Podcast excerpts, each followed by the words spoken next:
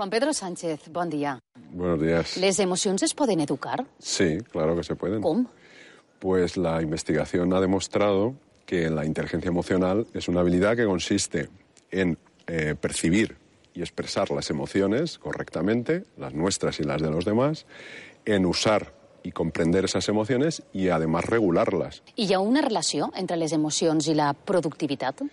Eh, sí, hay, hay una relación y además muy alta. Está demostrado que la inteligencia emocional de los trabajadores está relacionada positivamente con su bienestar y, con su, y con su desempeño y negativamente con, la- con los conflictos. Es decir, a mayor inteligencia emocional, mayor bienestar, mejor desempeño y menos conflictos. Vol dir això, Juan Pedro, que una empresa pot tindre una major productivitat, un major rendiment, si sap com gestionar les emocions dels seus treballadors? Efectivamente, así es. Fíjate, Clara, que eh, la inteligencia emocional de los directivos eh, está relacionada con la mayor productividad de sus equipos. Es decir, los eh, directivos mm, que son emocionalmente inteligentes obtienen el mejor rendimiento de sus equipos, incluso mejores soluciones y más adecuadas. Deduïs pel que estàs dient, Juan Pedro, que com més a gust es treballa, més es rendix. Així? Correcto, así es.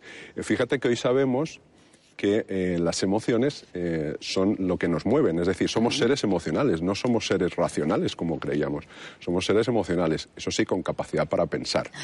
Entonces, ¿qué ocurre? Que las emociones influyen en la atención, en la memoria, en el pensamiento, en la motivación, y todo esto a su vez influye en el comportamiento. Això em fa pensar també en una altra cosa, Juan Pedro. Eh, fa molt de temps ens deien, o abans ens deien, que no era bo guiar-se per les emocions. Per tant, hem de desterrar esta idea. Desterrar Totalmente. Esto es una falacia. Cierto que no la investigación no había demostrado que las emociones son realmente el núcleo del ser humano y que hay que gestionarlas, pero esto hay que olvidarse de ello. Comentaves que com més eh, o millor intel·ligència emocional té un, un cap, un empresari, eh, millors rendiments també obtindrà, per tant, per part dels seus treballadors. Correcte. Però això com es fa? Com es pot crear un clima laboral productiu, un bon ambient de treball per part d'un empresari o per part d'un cap? Ujú. En primer lugar, tomándose muy en serio esto de la inteligencia emocional. Tan en serio como cualquier otra estrategia, igual que se toma muy en serio el marketing, lo comercial, lo económico y financiero, pues deben de desarrollar la inteligencia emocional de sus directivos y desde la selección de personal tienen que tener en cuenta esto. Es decir, igual que no contratarían personas analfabetas intelectualmente, no deberían contratar analfabetos emocionales. Y al mismo tiempo tener programas de desarrollo, de entrenamiento para desarrollar estas competencias emocionales. Parlàvem d'això, de desenvolupar-les, d'educar-les. Eh, quin sistema, quina manera tenim? Perquè ah, de vegades pensem que això és algo innat, que tenim només en les persones, i que o ho tens o no ho tens, però sí que es pot desenvolupar, sí que es pot aprendre. Sí. Com? Quina manera tenim per a fer-ho? Pues eh, primero, efectivamente, no es una cualidad innata, es una habilidad. Lo ideal, pues sería aprenderlo desde pequeñitos porque esto nos beneficiaría mucho.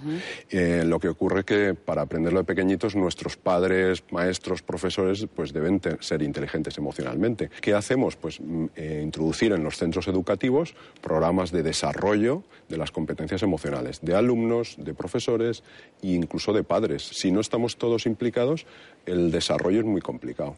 Y si no, pues de mayores podemos aprenderlo a través de metodologías específicas, de programas de entrenamiento prácticos que existen para desarrollar la inteligencia emocional. Ens poden ajudar en altres aspectes de la vida, a banda de en l'aspecte laboral que estem tractant, gestionar-les bé, aquestes emocions? Por supuesto. En quins por supuesto. Mira, la, la investigación ha demostrado, hoy sabemos, que manteniendo una proporción de 3 a 1 con respecto a emociones positivas o agradables con respecto a las negativas o desagradables, eh, nos hacen más felices. Incluso influyen en nuestra salud. Eh, tenemos mejor salud, influye en nuestro sistema cardiovascular, nuestro sistema inmunológico, nuestro sistema endocrino. Si te fijas, la gente más positiva, más feliz, se constipa menos, coge menos catarros, És més sana, podríem dir? es más sana. Y además también es bueno para las relaciones sociales. Cada volta es parla més de la importància de les habilitats socials. Com podem descobrir els talents que tenim personals, els talents que habiten en nosaltres mateixos? Hi ha manera possible de descobrir-los? por Tots ne supuesto. tenim? Sí, por supuesto. Eh, ese es la- el primer paso, es eso, saber que todos tenemos talentos naturales por descubrir. Eh, ¿Cómo?